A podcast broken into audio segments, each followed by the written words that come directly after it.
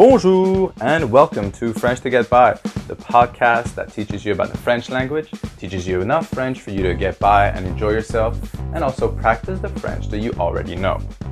My name is Kevin Cabrera and I'm a French and English teacher at ME Education in Hong Kong. Are you ready to start? Allons-y!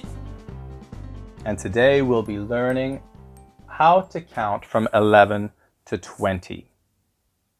So, we in a previous lesson we learned from 1 to 10. Now we're going to go on from 11 to 20. So, I will say the number in English, then repeat the number in French. 11 onze,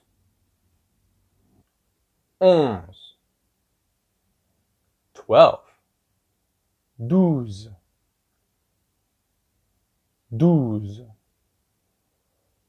thirteen, treize, treize, fourteen, quatorze, quatorze, fifteen, quinze, quinze, sixteen, seize, seize, seventeen, dix-sept, dix-sept, eighteen, dix-huit, dix-huit, nineteen, dix-neuf, dix-neuf, twenty, vingt, vingt. That's it from 11 to 20. I'll just say the French numbers now. Onze,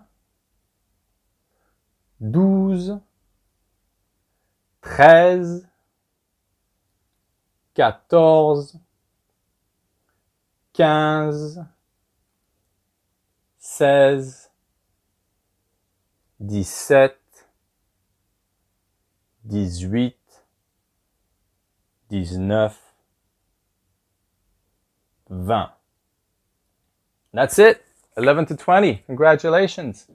Now all you need to do is practice, practice, practice and I'll see you at our next lesson. Allez, au revoir. Book your next class with ME Education through our website meeducationhk.com or visit one of our centers in Wan Chai, Mongkok, and Kowloon City. See you soon.